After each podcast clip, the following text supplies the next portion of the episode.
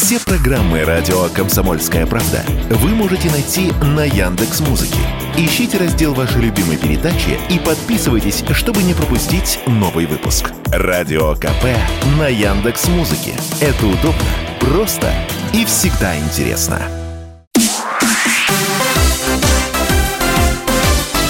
Новости спорта. Московский «Локомотив» на своем поле обыграл «Химки» в матче 25-го тура российской премьер-лиги. Встреча завершилась со счетом 5-1. У москвичей голами отметились Антон Миранчук, Иван Игнатьев, Вильсон Изидор и Артем Дзюба, оформивший дубль. У гостей отличился Александр Руденко. После 25 матчей «Локомотив» занимает 10 место в турнирной таблице чемпионата России, набрав 32 очка. «Химки» расположились на 15-й строчке с 17 баллами в активе. Форвард московского локомотива Артем Дзюба установил рекорд российской премьер-лиги. Это произошло в матче против Химок. Нападающий дважды поразил ворота подмосковного клуба. Таким образом, он забил 31-й команде в рамках чемпионата России.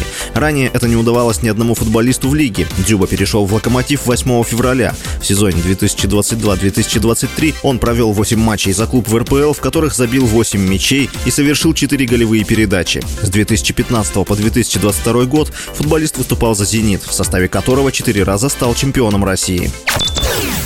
Российский гроссмейстер Ян Непомнящий прокомментировал поражение в матче за титул чемпиона мира. По его словам, надо было реализовывать шанс в классической части матча. Тайбрейк – это всегда лотерея. Было много ошибок, вот и все, отметил Непомнящий. Россиянин добавил, что у него были шансы победить, поскольку было много позиций, когда он мог реализовать преимущество. Ранее 30 апреля Непомнящий, для которого это была вторая попытка завоевать мировую шахматную корону, проиграл китайскому гроссмейстеру Дину Леженю. Россиянин играл белыми фигурами и уступил четвертой партии тайбрейка. Три первые партии завершились в ничью. Итоговый счет 2,5-1,5. Китаец стал 17-м чемпионом мира. С вами был Василий Воронин. Больше спортивных новостей читайте на сайте sportkp.ru Новости спорта.